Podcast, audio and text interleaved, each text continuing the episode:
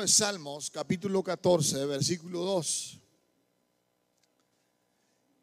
Cuando lo tenga, diga amén. Aleluya. Dice la escritura, Jehová miró desde los cielos sobre los hijos de los hombres para ver si había algún entendido que buscare su rostro. Amén. ¿Cuántos entendidos hay en esta noche aquí? Aleluya. Dale ese aplauso fuerte a Cristo, gloria a Dios. Y puedes ocupar tu lugar en la presencia del Señor. Amén. Gloria al Señor. ¿Cuántos creemos que, hermanos, ah, Dios hoy en este tiempo sigue eh, usando su pueblo para servirlo? ¿Cuántos creemos que aún los jóvenes tienen un espíritu de servir? Amén. ¿Cuántos jóvenes tienen un espíritu de servir en esta noche? Aleluya, porque no solamente los jóvenes, acuérdese que de 100 años para abajo es joven, amén. Así que pregúntale al que está ahí a tu lado. Tú tienes un, más bien dile, tú tienes un espíritu de servir. Hay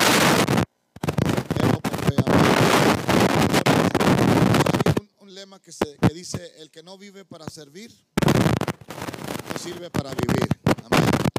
Otra vez, el que no vive para servir, no sirve para vivir. Así que si tú estás en esta vida y no sirves en nada, pues ahí, ahí va diciendo, amén. Pero yo creo que aquí todos tenemos ese corazón de servir al Señor sobre todas las cosas. Y debe de haber ese deseo en cada uno de nosotros de tener un espíritu de servicio. Ya que nosotros somos la iglesia, los que hemos sido comisionados para llevar el mensaje, hermano, al perdido, para hablarle el mensaje de esperanza a aquel que no le conoce al Señor. Amén. Y somos aquellos que hemos sido llamados para formar la iglesia del Señor. Amén. Así que en la iglesia del Señor siempre hay trabajo. Alguien dice amén. Eh, dijo el Señor, ah, ah, la miesa, la verdad, es mucha y los obreros son pocos. Amén. Así que eh, un obrero es un servidor, alguien que sirve, alguien que le gusta involucrarse en la obra del Señor, alguien entendido, alguien que ha entendido su llamado, alguien que ha entendido por qué está aquí, aleluya, su nombre. Bueno, vamos a entrar al tema del mensaje hoy en esta hora, amén. Eh, yo creo que Dios está buscando un corazón de servir, amén. Y yo creo que ese corazón no solamente lo tienen los adultos, sino también lo tienen los jóvenes. Amén. Amén, jóvenes. Gloria al Señor. Entonces, hermano, el pasaje que acabamos de leer ahí en el Salmo, dice la escritura que Jehová miró desde los cielos sobre los hijos de los hombres para ver si habría algún entendido que buscara a Dios. Cuando, hermanos, nosotros buscamos a Dios, somos entendidos. Amén. Así que espero que tú seas de esas personas que entienden el, llamado de Dios para el corazón de, de, ustedes, de cada uno de nosotros, y al Señor se le dice un sí y un amén. Amén. A su nombre. Porque sabemos que cuando el creyente camina con Dios, primero que nada está atento al propósito eterno de su vida. Nosotros tenemos un propósito. Amén. Cada uno de nosotros tenemos un propósito, el estar aquí. Y el propósito de Dios es un propósito eterno, el cual Dios nos ha escogido a usted y a mí para que nosotros seamos parte del propósito eterno de Dios para su reino. ¿Cuántos dicen amén? Y cada uno de nosotros vamos a disponer nuestras vidas para que ese propósito se cumpla. Y para que se cumpla ese propósito, pues ¿qué es lo que tenemos que hacer? Tenemos que comenzar a actuar. No nada más oír, sino hacer. Por eso es que el apóstol Santiago dijo que no seamos tan solamente oidores, sino hacedores de su palabra. Amén. Porque es muy fácil escuchar y estar de acuerdo, pero es muy diferente a, vivir lo que nosotros, hermano, creemos y a, actuar en lo que nosotros ya hemos estado de acuerdo con el Señor. Aleluya. Así que debemos de empezar a ejercer un corazón de servir. Amén. Hay mucho trabajo, vamos a la mitad del año, así que yo creo que cada uno de todos los que estamos aquí podemos poner nuestro granito de arena sirviendo al Señor de una manera o de otra, trabajando para nuestro Dios, de acuerdo a las necesidades del trabajo que hay en la obra del Señor. Amén. ¿A cuánto les gusta trabajar para la obra de Dios? Amén. Gloria al Señor.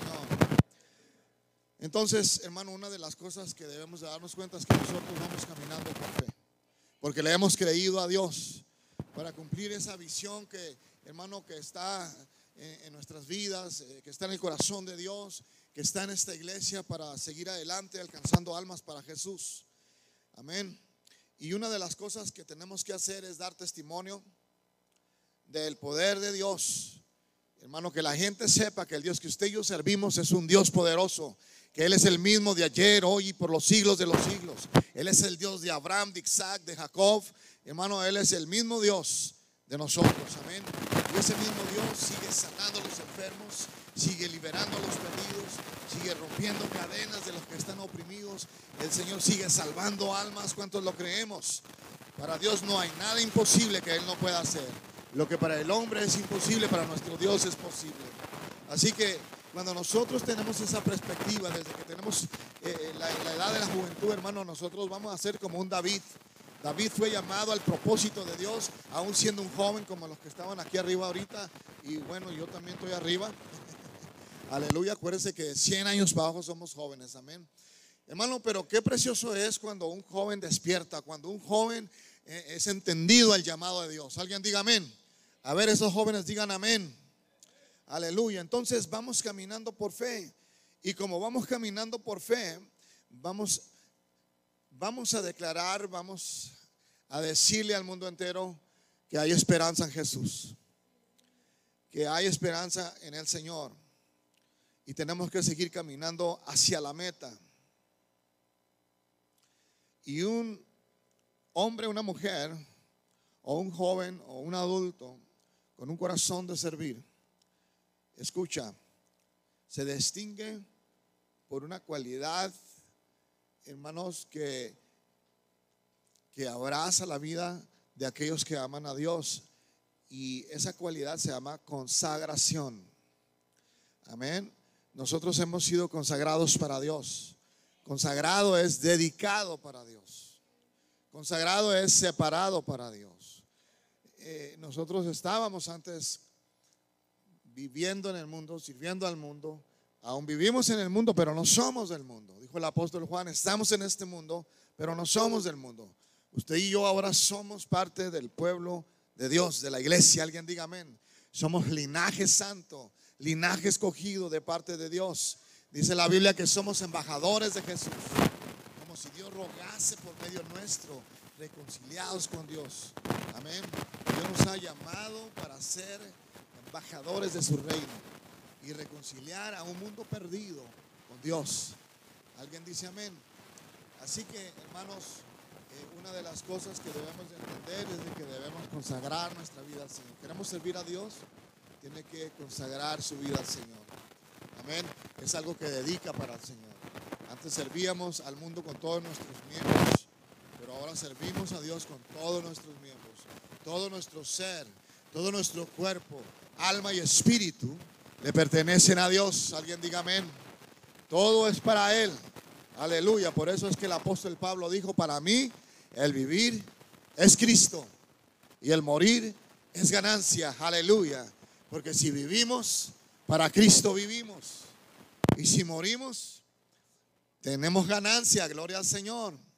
Aleluya, porque tenemos vida eterna en Cristo Jesús. Aleluya. ¿Cuántos tienen vida eterna en esta, en esta tarde ya? Gloria al Señor. Desde el momento que venimos a Jesús, tenemos la vida eterna. Gloria al Señor. A su nombre. David era un joven conforme al corazón de Dios. Era un siervo de Dios, dado completamente al Señor. En todo su ser, espíritu, alma y cuerpo, él se había dado para servir al Señor. Y él siempre caminó en pos del Señor. Ahí en Deuteronomio, capítulo 13, aleluya, en el versículo 4, dice la escritura, en pos de Jehová vuestro Dios andaréis.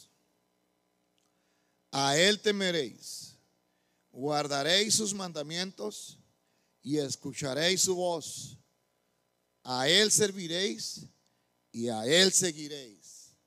Alguien diga amén. ¿Cuántos están de acuerdo? Aleluya. Dile a que está ahí a tu lado, no te duermas. Ese mensaje es para ti.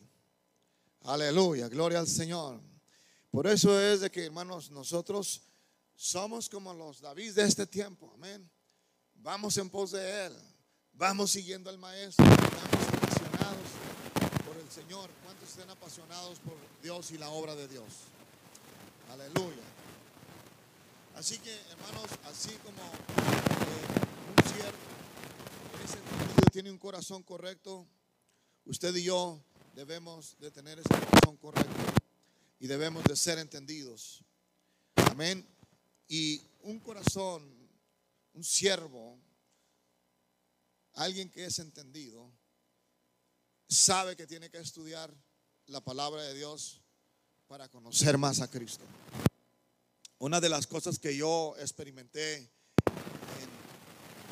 mi vida como cristiano, yo no sé usted, pero la experimenté que empezó a tener una madurez cuando comencé a leer más la Biblia.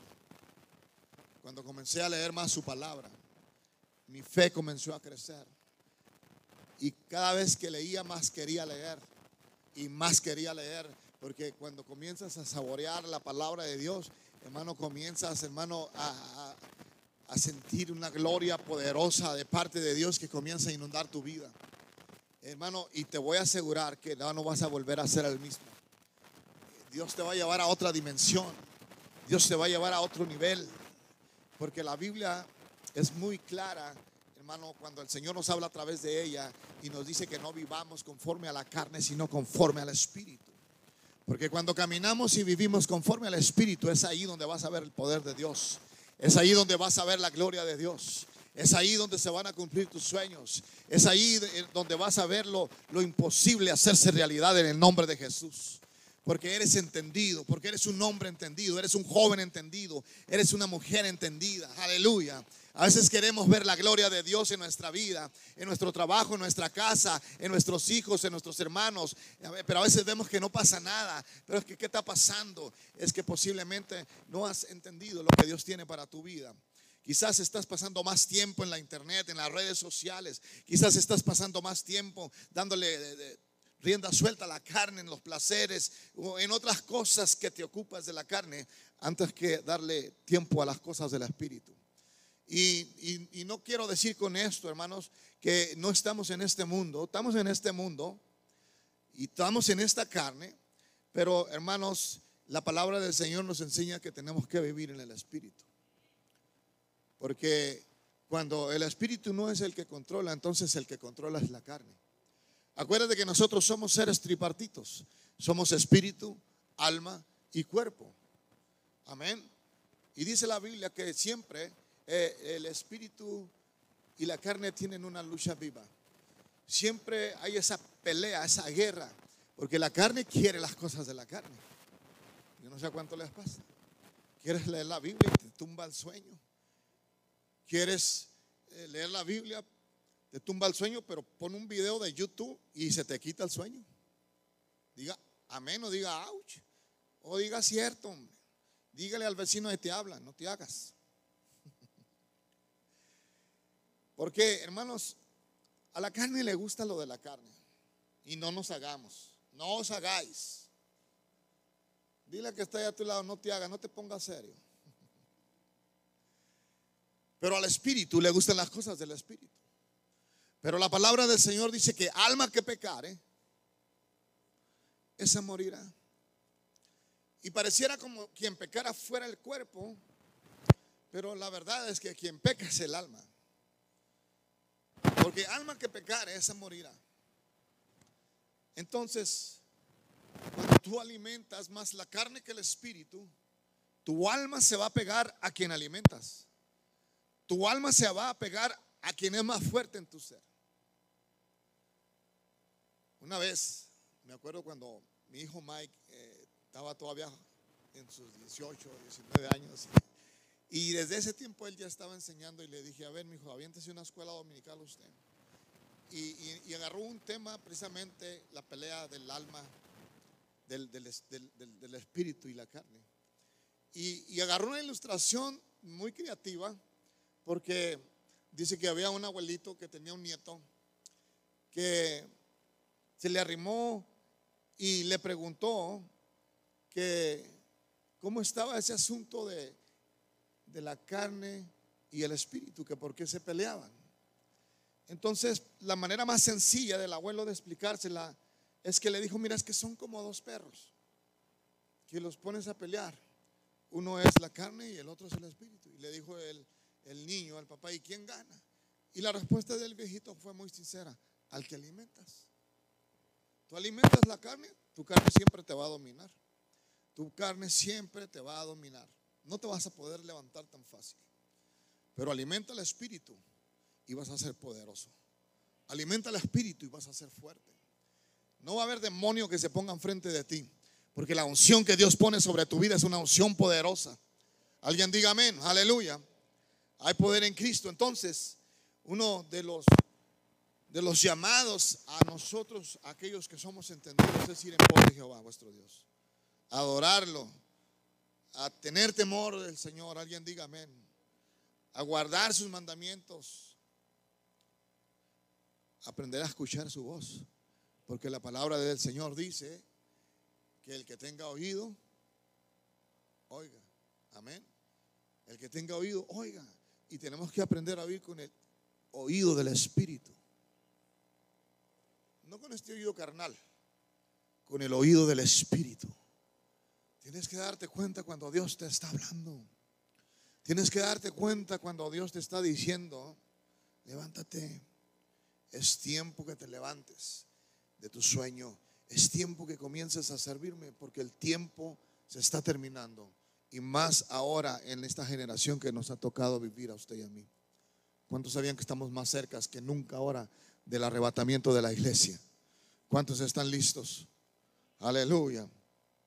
Gloria al Señor. ¿Qué leíamos este domingo? El que no naciere de nuevo no puede entrar ni ver el reino de Dios. Eso fue lo que le dijo el Señor a Nicodemo, ¿se acuerda? El que no naciere de nuevo no puede ver ni entrar en el reino del Señor. Y nacer de nuevo es ser diferente. Nacer de nuevo es cambiar a una nueva vida en Jesús. Alguien diga amén. Aleluya. Así que hermanos, tenemos que escudriñar la palabra porque os parece que en ella se encuentra la vida eterna. Amén. Como líderes debemos aprender a hacer la voluntad de Dios y a conocer la doctrina de Dios. Allí en Mateo 24, 24 dice la escritura, porque se levantarán falsos cristos y falsos profetas y harán grandes señales y prodigios, de tal manera que engañarán, si fuere posible, aún a los escogidos.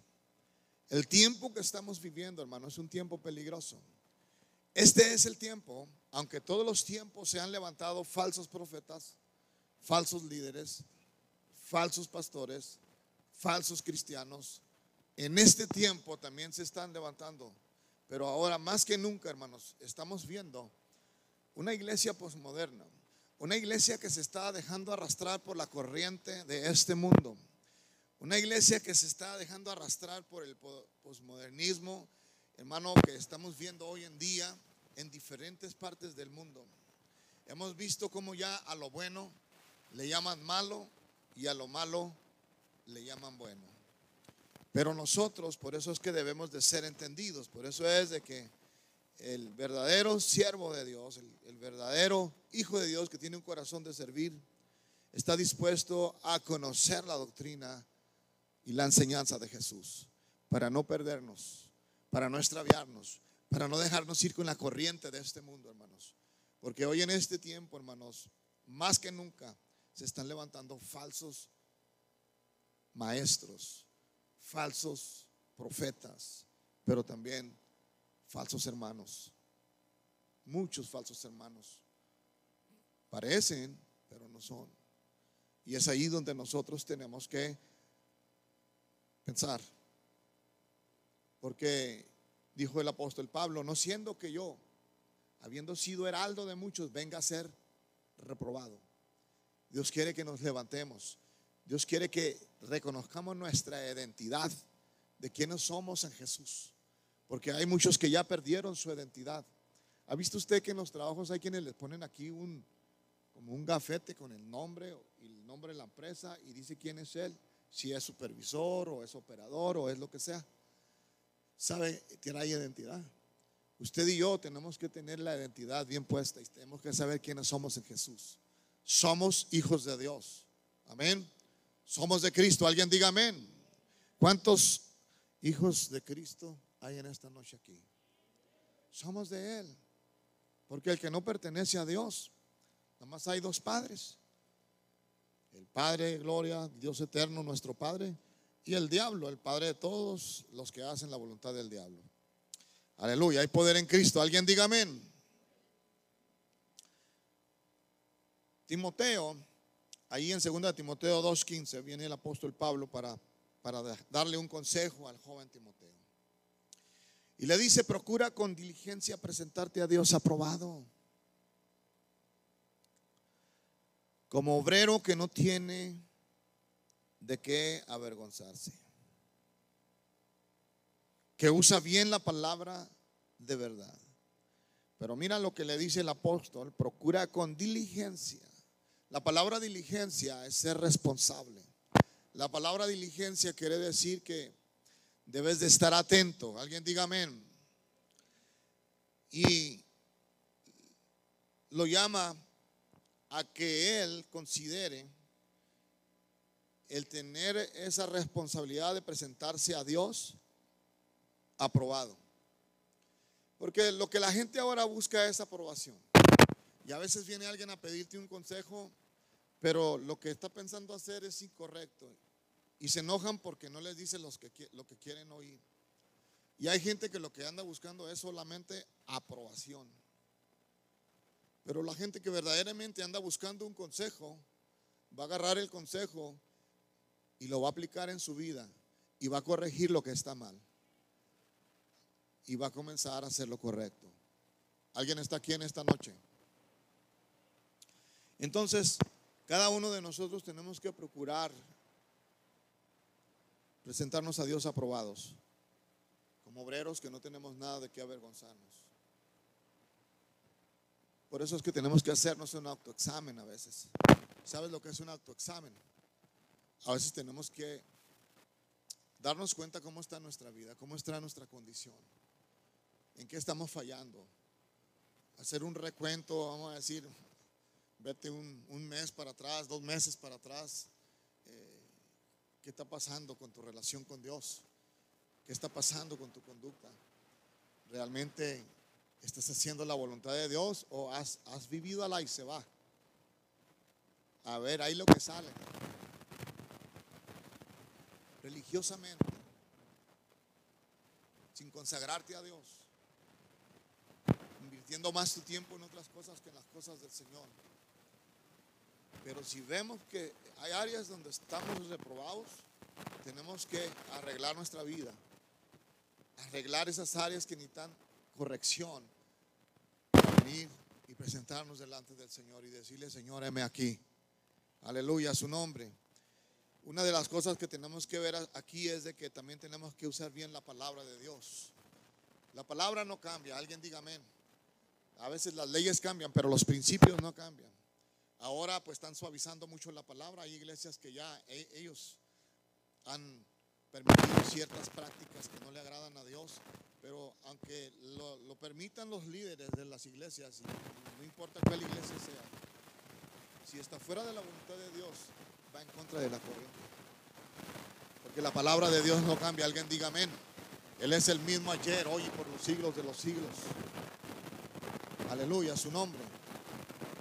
Una de las cosas que tenemos que darnos cuenta es de que la palabra de Dios ha sido escrita para enseñarnos el camino primeramente, para enseñarnos quién es Dios. Alguien diga amén. Pero ha sido inspirada por Dios para enseñarnos, para redarguirnos, para corregirnos, para instruirnos en justicia.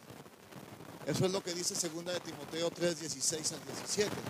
Dice, toda la escritura es inspirada por Dios, útil para enseñar, para redarguir, para corregir, para instruir en justicia, a fin, escucha conmigo, a fin, diga conmigo, a fin de que el hombre de Dios sea perfecto, Ese es el propósito de la palabra de Dios.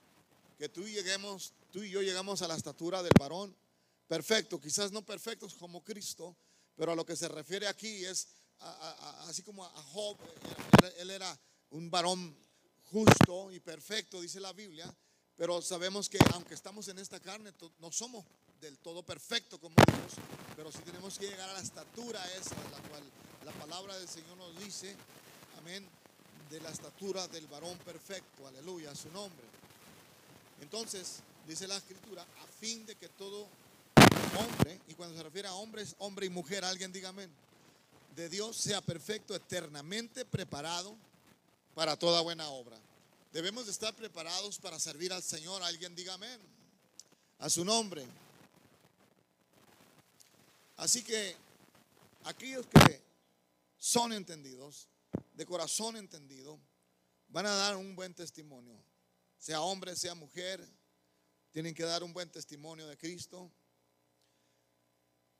Y tienen como prioridad los propósitos y la visión de Dios en su vida. Porque, hermanos, cada hombre y cada mujer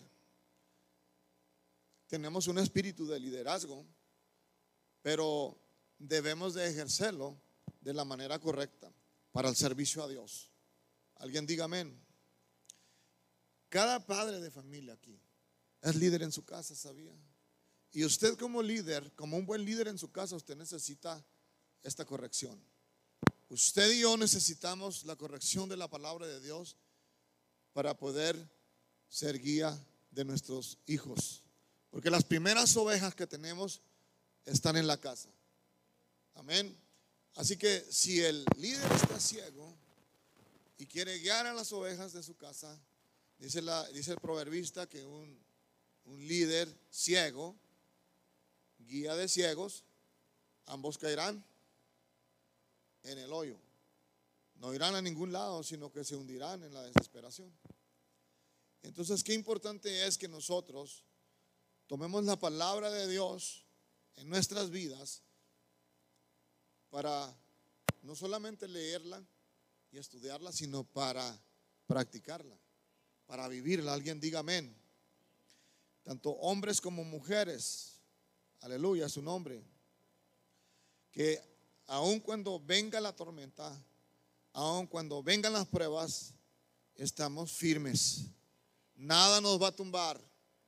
Nada que porque me pasó esto y ya colgué la jeta y y que pase lo que pase, que ruede el mundo. No, no, no, no. El líder tiene que permanecer firme. Después de la tormenta, aunque haya sido dura, te vas a parar firme, porque el Dios que tú y yo servimos es un Dios poderoso. Alguien diga amén. Aleluya. Cristo es bueno. Y aunque esté en prueba, aunque esté en tormenta, es un adorador. Sabe adorar a Dios en las buenas y en las malas. Nadie va a callar su canto, nadie va a callar su alabanza. Siempre vamos a ser distinguidos por una iglesia que sabe adorar. Alguien diga amén.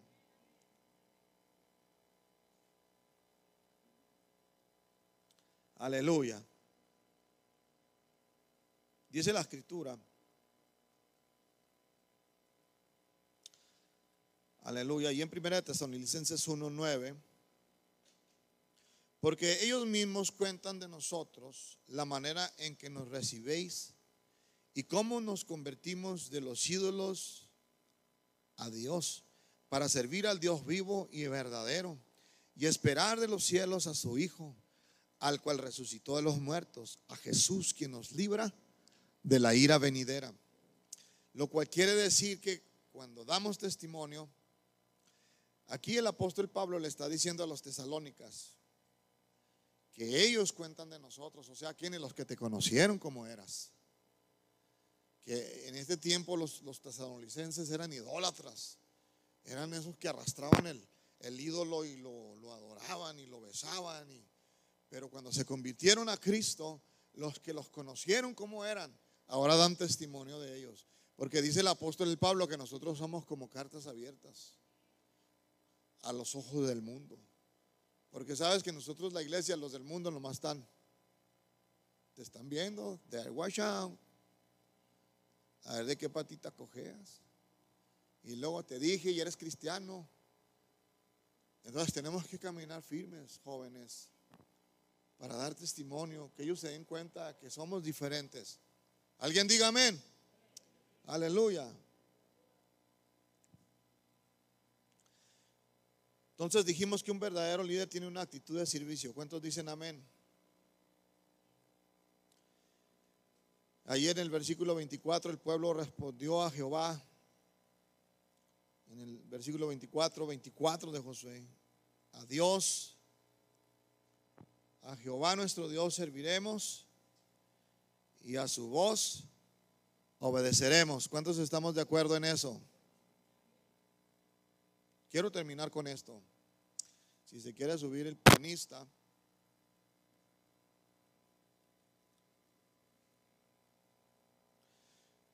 Le decía ahorita que Dios quiere levantar un pueblo de líderes. Yo cuando leo la Biblia veo que Josué era un joven, David era un joven, como aquellos dos chavalones que están sentados allá. Y Dios los usó de una manera extraordinaria. Fueron jóvenes que eran entendidos en el llamado de Dios. Se levantaron en su generación y brillaron como las estrellas del cielo en una generación que estaba en tinieblas perdidas, sin Dios, sin esperanza y marcaron historia y sus, sus vidas y la historia de sus vidas quedaron asentadas en la Biblia, en la palabra del Señor. Para que usted y yo viéramos el testimonio de ellos y pudiéramos tomarlos como ejemplos para servir a Dios. Un David de nuestros tiempos, un Josué de nuestros tiempos, un José de nuestros tiempos, un Daniel de nuestros tiempos, un Jeremías de nuestro tiempo, una Débora de nuestros tiempos. A ver, ¿dónde están las Déboras? Mujeres valientes, esforzadas, que se levantan, que nada las detiene, que se paran en el nombre de Jesús. Que no se dejan dominar por ningún pecado. Se esfuerzan por vencer. Alguien diga amén.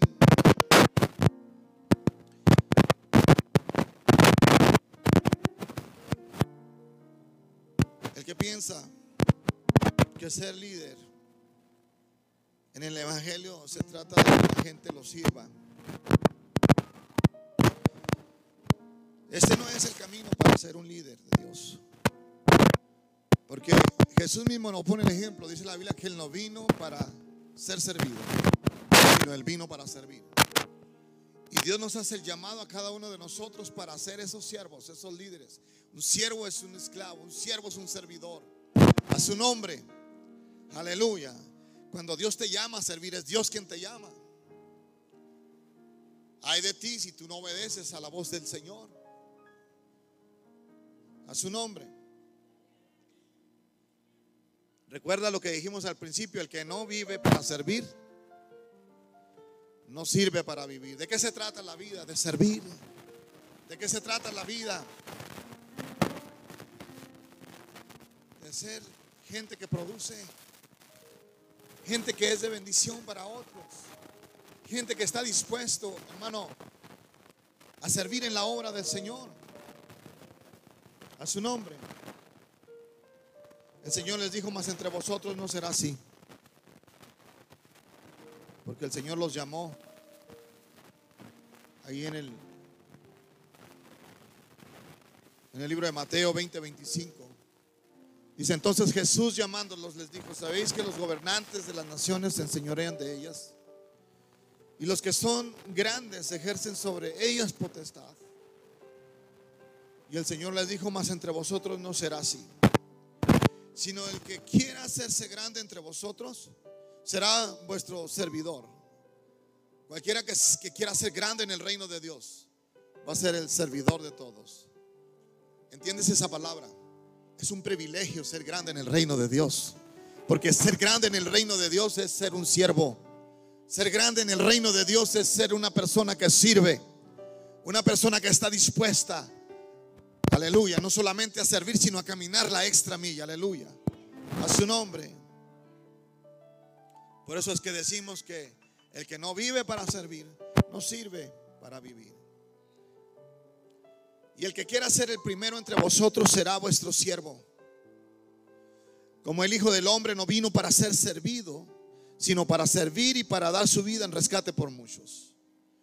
El propósito de Dios era servir y rescatar a los perdidos. El propósito de la iglesia es que tiene un llamado divino conocido como la gran comisión. Mientras que la iglesia esté en la tierra, ese llamado sigue de pie.